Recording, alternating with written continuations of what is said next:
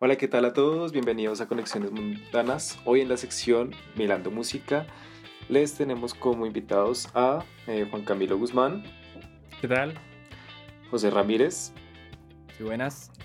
A Sebastián Vergara Hey, ¿qué tal? y al maestrísimo Mateo Ramírez. Aloha.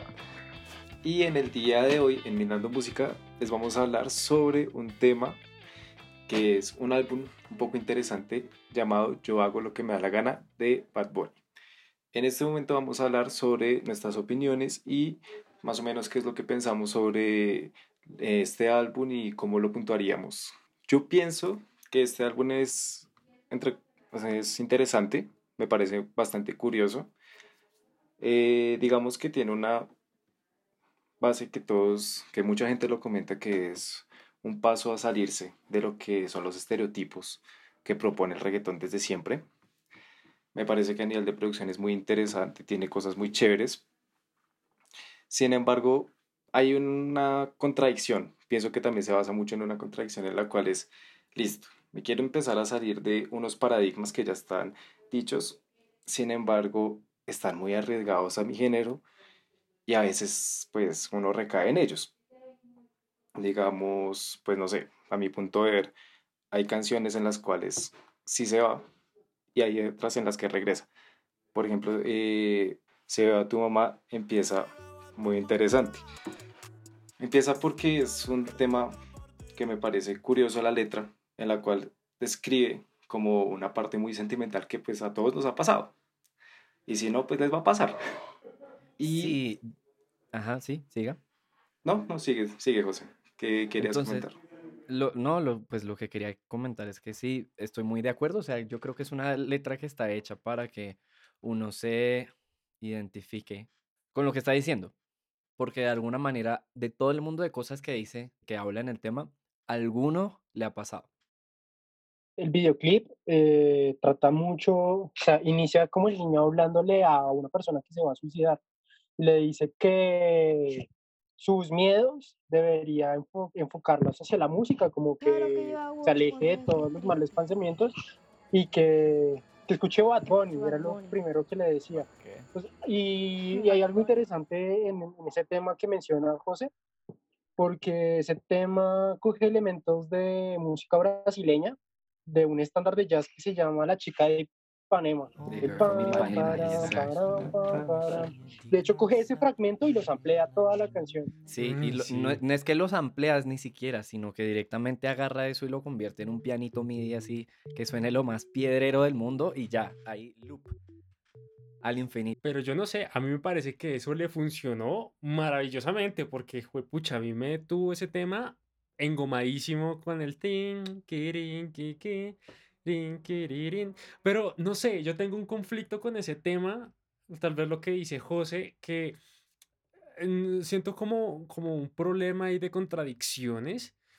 No sé si es solamente mío, pero como que me gusta mucho la música, me gusta mucho la propuesta sonora que está haciendo él, pero, ah, pues María, hasta la letra me encanta, pero el 90% de la letra, el otro 10% no me mata.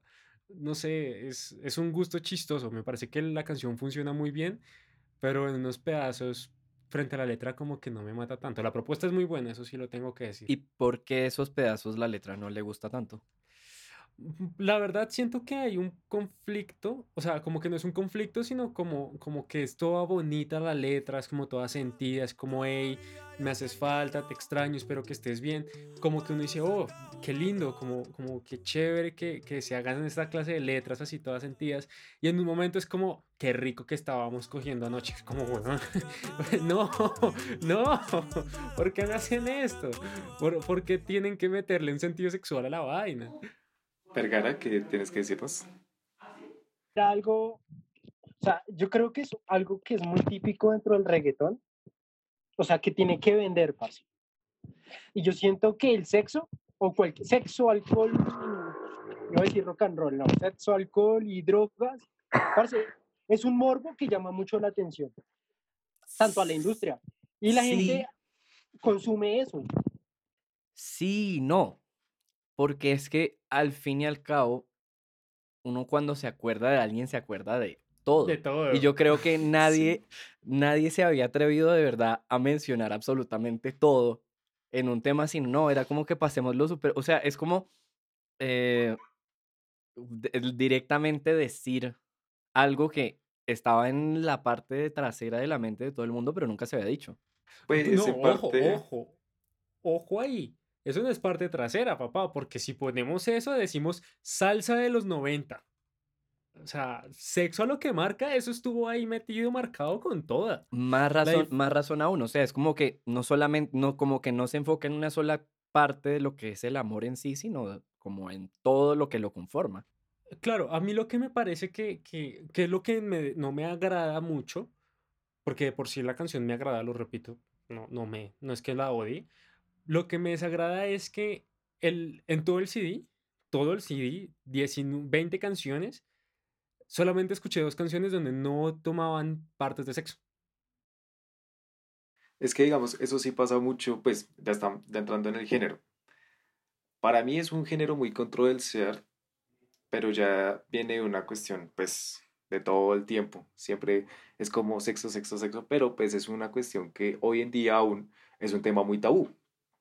Y es por eso que creo que se liga mucho más a, digamos, a una cuestión de mercadeo. Y mucha gente lo dice, muchos mm, músicos grandes de la industria dicen, tenemos que comer. Y pues lo que vende, pues es eso. Entonces muchas veces es como, El bueno, morbo. exacto.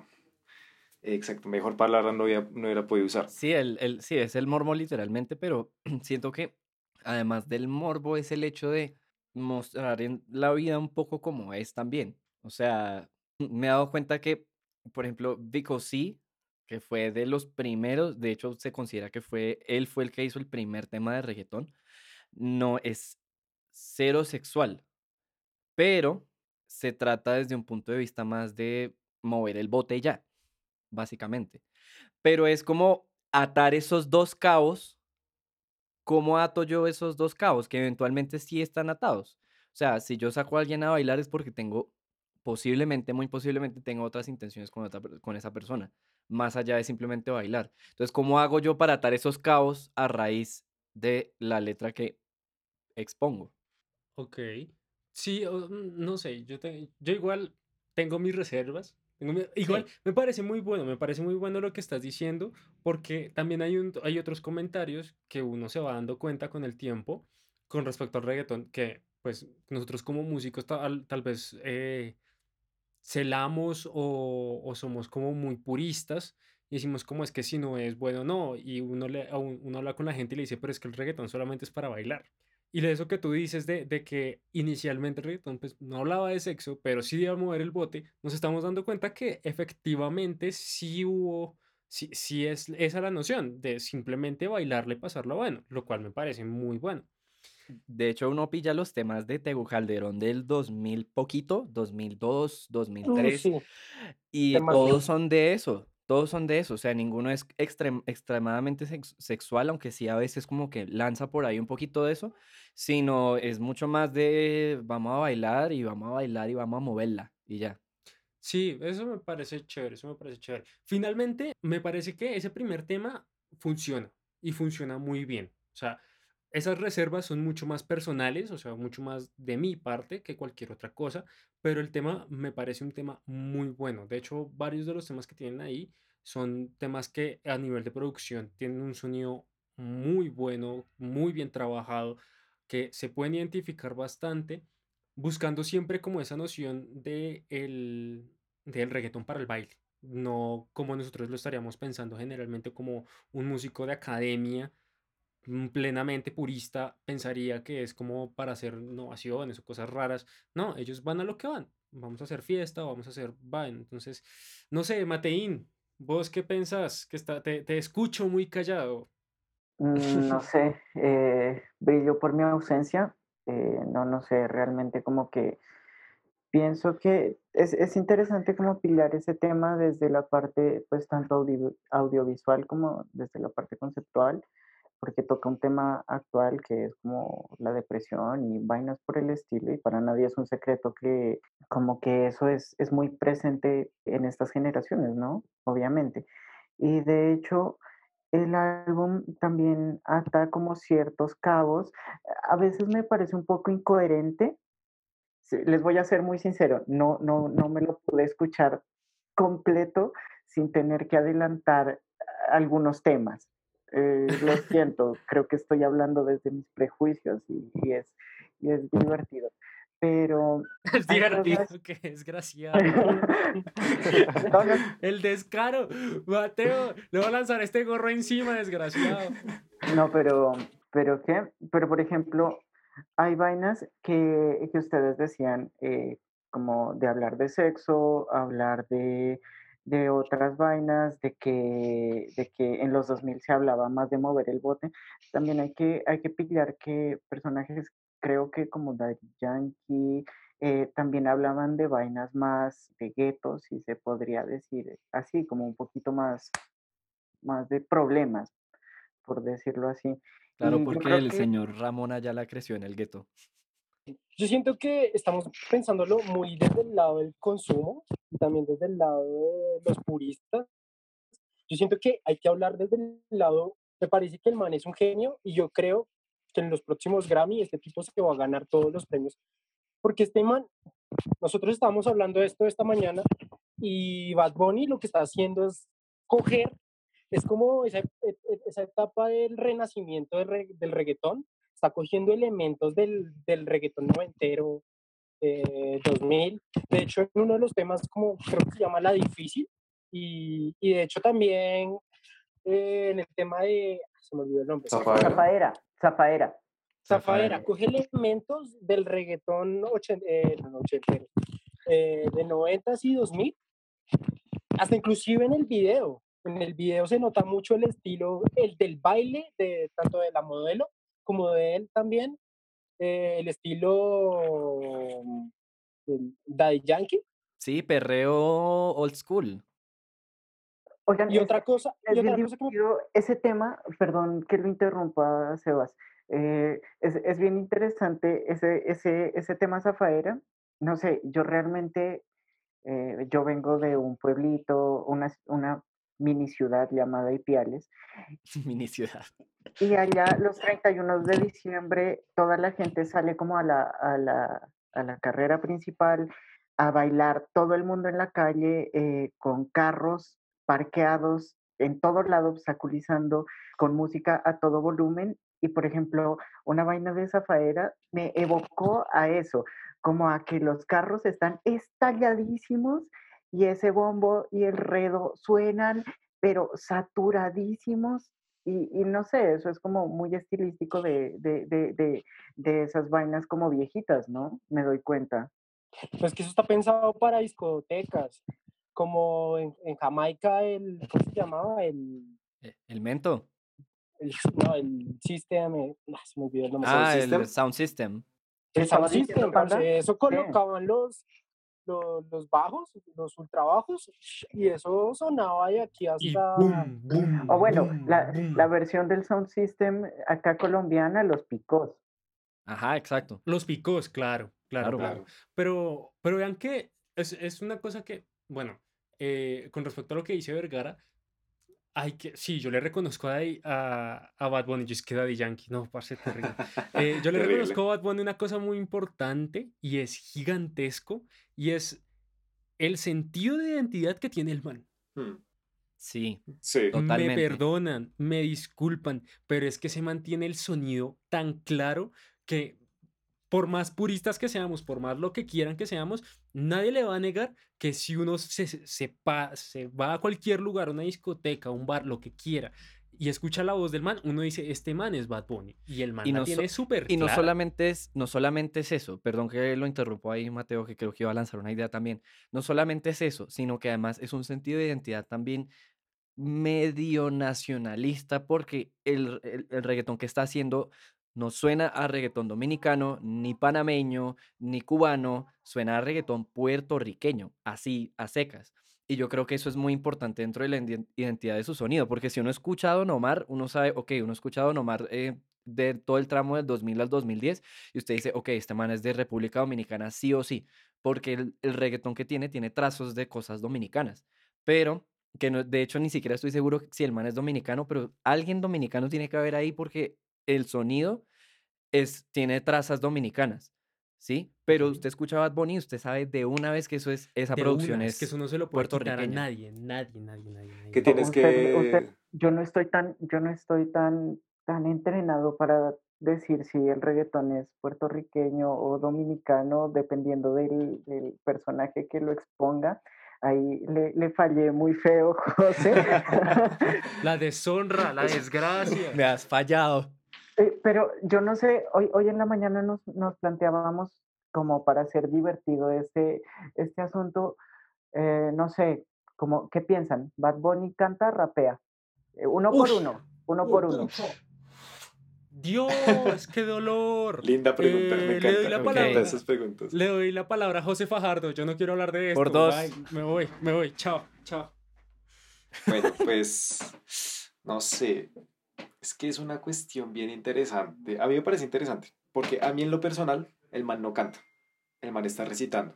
Sin embargo, no le puedo negar de que pues en lengua común y pues todo el mundo diga el man canta, pero es, ya es una cuestión que se ha construido desde mucho tiempo con el reggaetón porque pues la gente ha tomado esa forma como de, de expresarse, por así decirlo, de estoy cantando una canción pero a mi manera y eso se viene también con el uso del autotune y todas sus, sus máquinas de producción. Entonces pues en lo personal yo diría sí canta a su manera, pero un estilo, o sea, literalmente es cantar a los reggaetoneros. Listo, yo pienso que el tipo sí canta, parce. O sea, pues no como, como todo el mundo diga, ay, no, eh, que es que cante muy bien el man. Ok, el man usa autotune, pero nadie me puede negar que el color que tiene la voz nasal, el tipo con el autotune, da un color chimba. Y es Lo lo que niego. llama la atención del tipo. No me gusta, la voz de ese man A mí, precisamente a mí por eso. tampoco, a mí la tampoco me gusta la voz de ese man por de- eso. La voz del tipo pega es por el tipo de color nasal, por la voz nasal y con el autotune, parce. Eso es lo que hace que el man le suene una ch- Y les tengo aquí el remate, les tengo aquí el remate al, al argumento de- del joven aquí. El último tema del disco, que es el tema del corazoncito. Sí. Ujú, Que me encantó. Uf, Ese- buen Ese tema. tema, no sé si lo escucharon bien, pero el autotune es prácticamente nulo.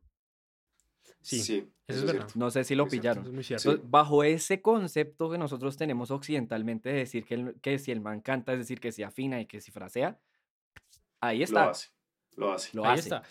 ¿Qué pasó, Pues claro. Sebastián? Pero para mí no es, no es un pecado que, pues, que un artista use autotune. Es como un guitarrista con sus pedales, parce.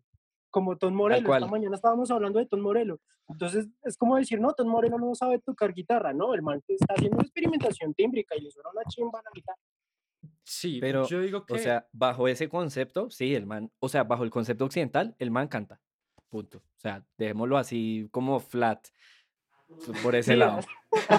Técnicas extendidas de usar la voz. Punto. Del canto, güey. Eh, Del canto, sí. Y, y, y que el man entonces, según lo que, lo que entiendo, la tiene clara con lo que quiere, o se- será que sí la tiene clara con lo que quiere. No, pues, o sea, yo digo que el man la puede tener clara, no sé si él, pero todo su equipo de producción o todos los que estén involucrados en su disco y en su música, para mí que la tienen clara. Porque es lo que decía ahorita Vergara. ¿Qué es lo que pasa con este man? Todo el mundo lo conoce. Hasta los que no nos gusta el reggaetón, hasta los que les encanta y todo, todo el mundo lo conoce y, lo, y dice, este man es Bad Bunny. ¿Por qué? Por cómo canta nasal y por eh, cómo usa el autotune muchas veces, aunque hay veces que no lo usa. Pero como canta nasal y todo, la voz es irreconocible. O sea, todo el mundo la conoce, Es- en serio. es innegable reconocerlo. Perdón, irreconocible es como... Sí, me confundí un poco de palabras ahí. Sí, Sí, y aparte eh, de eso, también es transgresor por las letras. Yo creo que eso es lo más importante. Sigue, Juan Camilo. Yo tengo mi conflicto. O sea, para responderle a la, pregunta de Mateo, yo digo que el man recita y canta. Así de simple. Porque ni lo uno ni lo otro. O sea, Pero porque no, o recitar, sea, recitar no es cantar. hay cosas diferentes, señor. Hay cosas muy diferentes. Exacto. Es más, es lo mismo que como definimos en algún momento de un rapero, un rapero rapea, pero no canta, pero igual es melódico. Eso es cierto. Entonces yo puedo decir fácilmente que canta y no canta, canta y recita. Porque así como pasa en el corazón, en el, en el tema del corazón, donde el man cero autotune y canta bien, también puede coger y seguir derecho como empezó y a punta de autotune y sonar igual de bien. O sea, canta por un lado, recita por el otro, igual funciona e igual sigue siendo Bad Bunny. Ok, también otra cosa respecto a eso es que el otro día también estaba conversando con un productor que ha producido cosas de reggaetón y él me dice que si es verdad que el autotune forma parte del color, pero es que si el man no canta, o sea, si el man no afina, el autotune se va a escuchar, pero Sí, es exageradísimo, verdad. que es lo que le pasa a Anuel. A Anuel. A Anuel se le oye el autotune, pero hasta el culo, y es porque el man no afina nada, no afina, afina más una piedra. Pero es por eso. En cambio, a Bad Bunny se le oye en el punto que es, porque el man afina, pero el autotune lo que hace es corregirle un poquitico. Por eso le digo, o sea, no puedo decir que, que canta y recita porque igual la recitada no necesariamente tiene que ser solamente hablar así. También Exacto. generar unas notas. Entonces, como que hay unas diferencias. O sea, como que yo digo lo he recitado es más porque el man está aplicando más una técnica extendida, como dice Vergara, frente al uso del, del autotune. Entonces, como que ese sentido digitalizado, ese sentido como, como más digital que análogo, es lo que yo, lo que yo podría definir como una recitada tecnológica, por decirlo Ok, así. ok. Sí. Eh, ¿qué iba a José? José. José creo que nos estaba hablando un poquito sobre, sobre vainas transgresoras o algo por el estilo. Sí, eso también iba a preguntar yo. Fardiño. Pero esperen que Vergara tenía algo que decir. Sí, yo Sí. quería ahorita de por qué les quería decir, porque a mí este álbum me parece una chimba. Además, hay una canción que se llama Hablamos Mañana. Ujú, Sí. Ese, esa canción es la mejor canción de todo, de todo, de todo el disco. Parce, o sea, el álbum se centra, bueno, en los 90, 2000. eh, de hecho, en la, foto de la portada parece la portada de E.T., pero creo que E.T. es de los 80. Bueno, el man quiere, creo que el tipo tiene como 25 años. El man quiere es como recopilar ese sonido y esa estética noventera. Y fíjense que en este, en este tema, sobre todo, hay un color estilo System of a Down y Red Hot Chili Peppers en la guitarra. Al Sí, final, sí, señor. señor. Al final, sí, al al final, final. Al no, y al final. principio también en la estética del video, Claro, sí, sí, sí, el inicio también funciona. Pero bueno, en la, en la- en la animación, al final, el coro y cómo termina la guitarra, Ujú. parce, puro, puro, puro, puro corte de System of a Down. Y para mí, este disco quiere coger no solamente elementos del reggaetón de los 2000, sino también quiere experimentar otras sonoridades de, también de esa época que también para mí, ya no sé, no he leído sobre Bad Bunny, pero yo creo que el man debe tener también alguna influencia de eso, pues para llegar a este tipo de, de sonidos en sus temas. Yo tengo una pregunta para todos con respecto a eso. ¿A ustedes les parece que con este álbum en específico, el man esté tratando de innovar un género que, digamos, muchas veces se siente estancado? Ush. Voy, voy, voy, ¿Y voy. por qué? Voy a preguntar, voy a decir un poco a aclarar por qué a veces se siente estancado. En lo personal, y mu- muchas veces ha pasado, este género ha llevado por lo menos unos 7, 8 años en donde es fuertísimo, ha estado en top, ha estado en las Mucho mejores más. listas de reproducción, inclusive más, si se quiere. Pero muchas veces es, yo lo siento muy estancado porque, digamos, el ritmo y esas cosas se mantienen, chimba porque a la gente le encanta bailar, pero digamos que su estética se ha mantenido mucho tiempo, es decir, se mantiene muy estático y eso como que no le ha permitido como ir más allá, ¿sí? Entonces, Mm, pues digamos que así se hace, se siente muchas veces, no siempre, no voy a decir que siempre porque sería muy incoherente decirlo, pero pasa. Entonces con este álbum a mí me parece que hay canciones en donde quiere buscar un nuevo sonido y ahí sí es como una identidad y por eso es que quiero hacer como la pregunta. ¿Qué Bueno. piensan ustedes? Bueno, yo me quiero botar aquí, aquí al agua, ahora sí, con toda. Sí, pero no. A ver, primero, ¡Ah! voy a me responder. encanta esa respuesta. Me encanta esa respuesta. La apoyo con toda violencia. Entonces, voy a, voy a empezar eh, en orden de lo que dijo Fajardo, porque Fajardo dijo unas cosas bien, bien interesantes. Entonces, primero, respecto al estancamiento del sonido del reggaetón. El reggaetón empieza en el 89 acelerando los discos que venían de Jamaica, de, de Roots Reggae. Los manes los aceleraban y les metían baterías de rap encima. Así es como empieza el, el reggaetón. Por si, por les boto ahí el dato para que lo tengan. Damas y caballeros, la lección Datos. de historia de la música. Datos cocteleros, exactamente. Entonces, usted escucha el reggaetón de esa época del 89, el primer tema de reggaetón que existe de Vico sí, al reggaetón que se hacía en los 2000 con Don Omar, Daddy Yankee, al reggaetón de hoy que se hace con, con, con Bad Bunny, que ni siquiera, me parece que el fuerte de Bad Bunny ni siquiera es el reggaetón, sino el trap, y ya después les comento por qué. Entonces, ustedes escuchan esa línea temporal y ustedes dicen, no, esto no, esto se desarrolló más o menos en el mismo, la misma velocidad que se desarrolló el hip hop en Estados Unidos, más o menos, como en la misma velocidad. Sí. Más o menos. Punto número uno. Punto número dos respecto a la popularidad. Uno, uno como músico educado, comillas, de conservatorio, comillas, o de academia, uno Comillas, tiene... por favor. Sí, Muchas uno comillas. tiene, uno tiene como una concepción de que lo que uno escucha es lo que hay y en realidad no es así. Uno se pone a ver, yo me he estado, porque yo me he documentado para esto, para el proyecto que tengo, y resulta que hay un documental del año 2004 que, es de, que se llama Chosen Few, pocos elegidos, de, y el productor es Boy Wonder. Boy Wonder es un man que lo conocen supuestamente en la casa y resulta que es uno de los productores más conocidos de la industria del reggaetón, simplemente que es un productor, entonces está detrás de las, de las bambalinas. Y el man en el 2004 hizo este documental y en el documental salen unos raperos gringos que dicen que creen que el reggaetón va a ser el rap ni siquiera es que va a ser, que ya es en el 2004 el equivalente al rap latinoamericano, cosa que, cosa que a los raperos latinoamericanos no les gustaba, claramente, porque pues ellos decían que son mundos diferentes, aunque al fin y al cabo es, están muy, muy conectados. Y eh, yendo con mi última, con lo último que establece Fajardo sobre si esto fue a propósito, es decir, si ellos buscaban una innovación, la respuesta es no, pero lo lograron. ¿Por qué? Ayer estaba viendo una entrevista de algo que no tiene absolutamente nada que ver, pero que me parece que funciona el ejemplo. Estaba viendo una entrevista que le hacía Rick Beato, no sé si ustedes saben quién es Rick Uf. Beato. Rick Beato, uf, sí. Exacto. Uf. La estaba viendo y Tosi Navasi hay una parte donde responde que cómo se le ocurrió la técnica del, del, del thumping, de usar el pulgar para ir de arriba hacia abajo. Y él dice que simplemente fue como coger lo que él veía de sus ídolos que tocaban el bajo, es decir, de Víctor Guten y de Jaco Pastorius y de toda esta gente, a ver qué podía sacar de ellos para usar en su, propio, en su propia disciplina.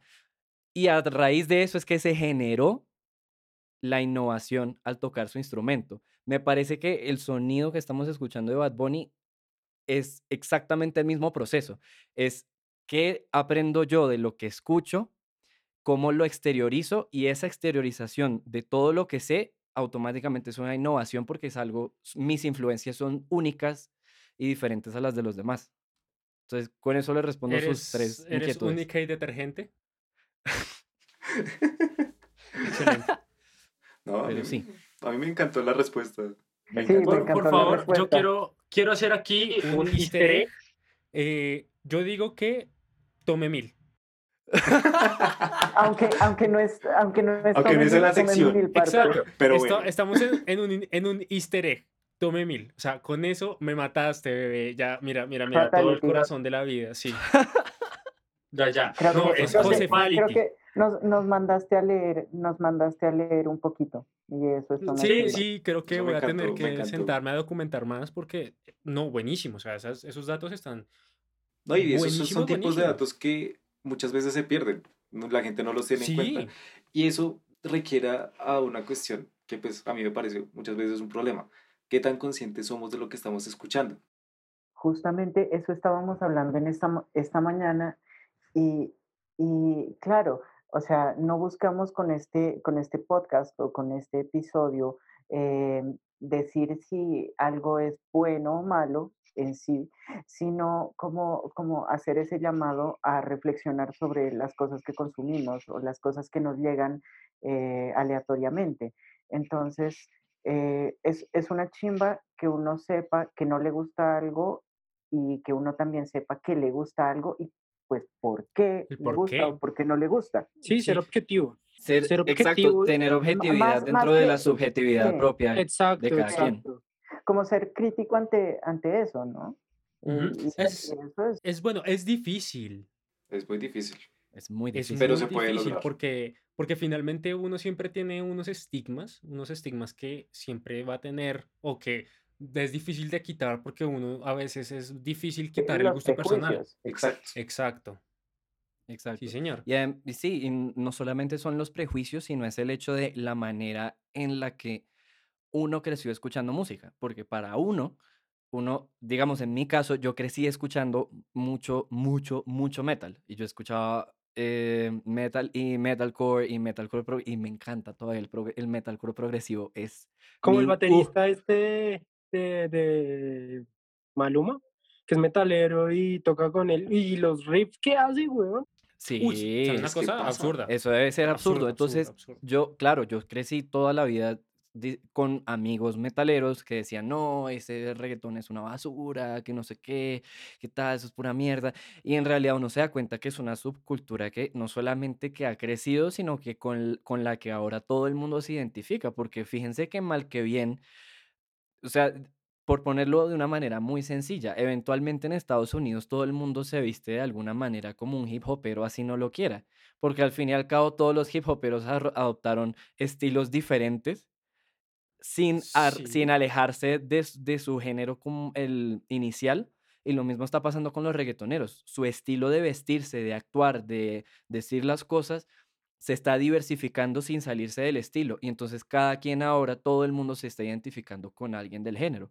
Sí, sí, sí, me gusta, me gusta mucho la idea, es, es algo que funciona, es algo que de hecho en la historia siempre pasa, ¿no? Como que se crea, se, se demoniza, se, se sataniza algo porque no gusta o porque no hace parte como de las, de los cánones de la cultura de ese momento Que venga para acá. y uno lo empieza a coger y de ahí es cuando salen como más tipos de innovación. Ahora, yo tengo mis conflictos con respecto a la palabra innovación con lo que está haciendo Bad Bunny. Mm, tal vez no tanto por el lado que dice José, sino porque realmente no sé, lo he hablado con productores en, en unos cursos que yo hice por ahí de, de Music Business y me dicen, me cuentan que nosotros ahorita como sociedad, como cultura, estamos estancando o estamos dejando estancar la industria musical de una manera absurda. Y, me lo han- y no me lo han dicho así como de, como de esto pasó hace un mes, sino que esto ya lleva varios años que se está estancando porque no están sacando, no están produciendo cosas mucho más allá de lo que ya se está produciendo. De hecho, por eso fue que también eh, le juzgaron mucho el disco de colores a, no me acuerdo cómo se llama este men, J Balvin. a J Balvin, que le O dijeron Álvaro como muy- José, no me acuerdo. o Álvaro José, bueno, pero que era como, como sí, muy bonito, tu estética, tu Álvaro José. arte, pero, pero parce, tu estética y esto igual me sigues mandando los mismos temas, los mismos riffs, las mismas vainas, porque no hay nada nuevo. Entonces ahí es cuando yo me pregunto, o sea, como que si estamos generando como un avance en la cultura, un avance en todo esto, una especie de, de identidad que, que igual nosotros en Latinoamérica necesitamos buscar porque no hay, todavía falta mucho para eso.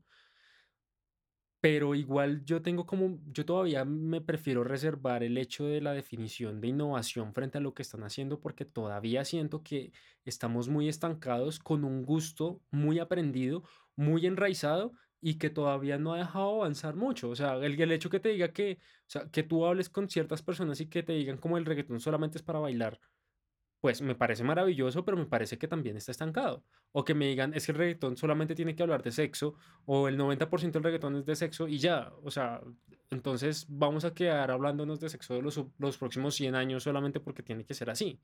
Mm, yo tengo, por eso digo que todavía tengo como mis reservas. No digo que el disco de, de Bad Bunny sea malo, ni digo que lo que está haciendo sea malo, porque igual hay temas que son muy buenos. Pero sí tengo como mis reservas frente a las, frente como a esos caminos y esas como cositas que está haciendo ahorita dentro, dentro de la industria misma.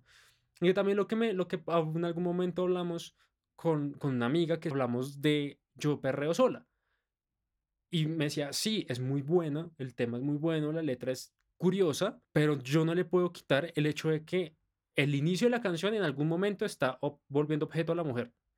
Y en otro punto otra vez vuelve objeto a la mujer. Y entonces yo perreo sola. O sea, estás diciendo que la, la vieja puede hacer lo que se le gana, sí, liberación, guau, lo bacano, pero igual es un objeto. ¿Para qué? ¿Por qué? Yo creo que, yo creo que ese tema ha dado como mucho de qué hablar, como, como para mucha gente, ¿no? Ha- habrán quienes la aman, habrán quienes la odian. eh, pues bien, eh, no sé, sin embargo, a mí me parece curioso, me parece extraño como llevar, como que el tema eh, quiera desdibujar los estereotipos que tiene el género mismo en cuanto a letras. eh, sin embargo, es una entre 20 canciones. Es, es- Uf, otra cosa.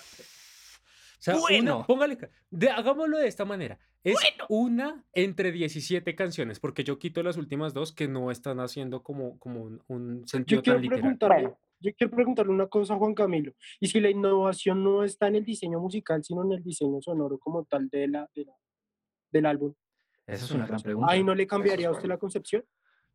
De hecho, yo estuve pensando eso. Estu- y lo estuve pensando mucho porque me- yo me senté, yo sí hice mi tarea, Mateo, y me escuché tema por tema. De hecho, tomé mis apuntes, tomé como mis datos, intenté como absorber la mayor cantidad de información posible. Y yo digo, sí, hay un cierto tipo de innovación frente a eso.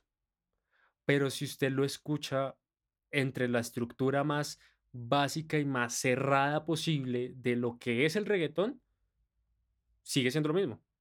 No, y más allá de eso, si tú te pones a escuchar, por ejemplo, en el caso de los temas de trap, que me parece que son los más transgresores del disco, eh, si usted se pone a escuchar la producción y escucha a Travis Scott, usted dice, uff, ya va.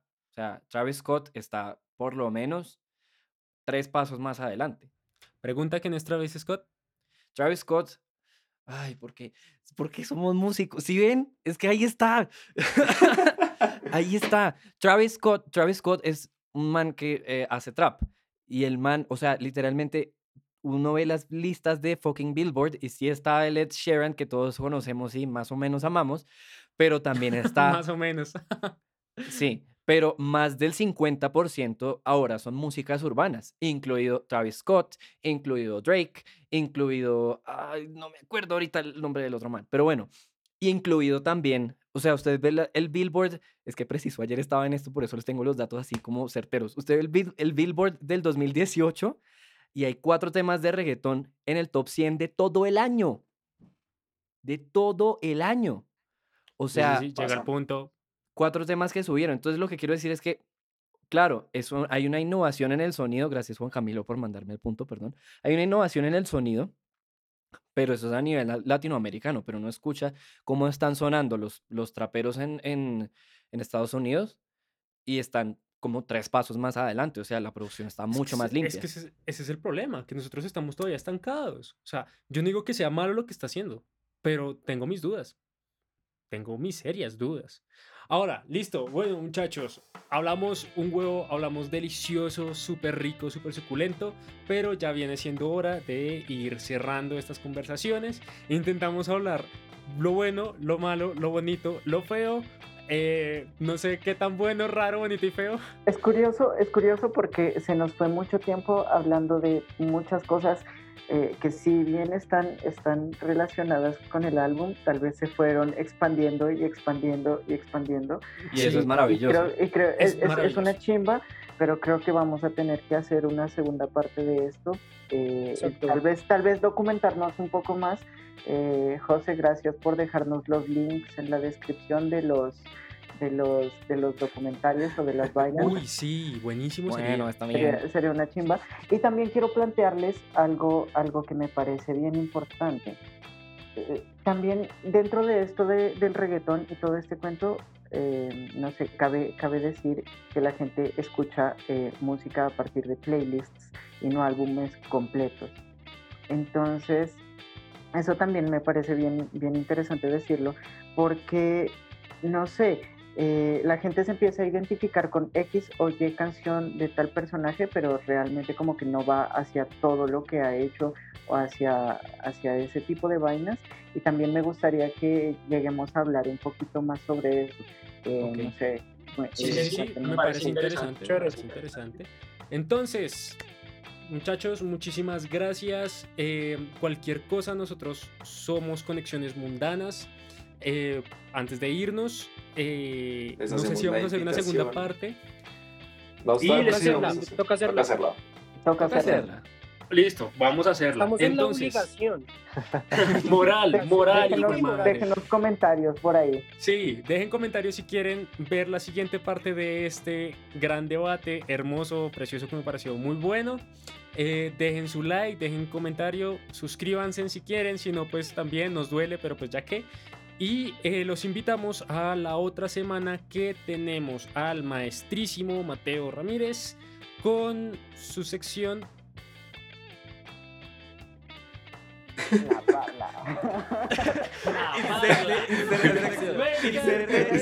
La de internet de 84 mil milisegundos. Lo hice a propósito, me quedé quieto como... La parla, damas y caballeros. Va- Bueno, bueno, Mateo, ¿qué eh, tenemos para la en la próxima en la próxima sección vamos a hablar con unos guaguas bien bien bien divertidos literal son unos guaguitas eh, de Ipiales es una banda pues emergente que nos va a hablar un poquito sobre sobre lo que están haciendo sobre lo que tienen pensado hacer eh, nos van a recomendar música eh, vamos a escuchar también su música y nada, son unos personajes llamados Señor Coyote. Listo, Entonces, perfecto. Para que sean pilos. Eso, eso fue. Entonces nos vemos la otra semana en Conexiones Mundanas en la sección La Parla. Muchachos, muchísimas gracias por estar el día de hoy. No olviden suscribirse, darle me gusta y comentar en nuestro canal. ¿Listo? Muchas gracias. Y compartir. La buena. Y compartir, jue madre, Compartir, compartir. compartan. La Por buena. favor, no se les olvide. Chao, sí. Adiós.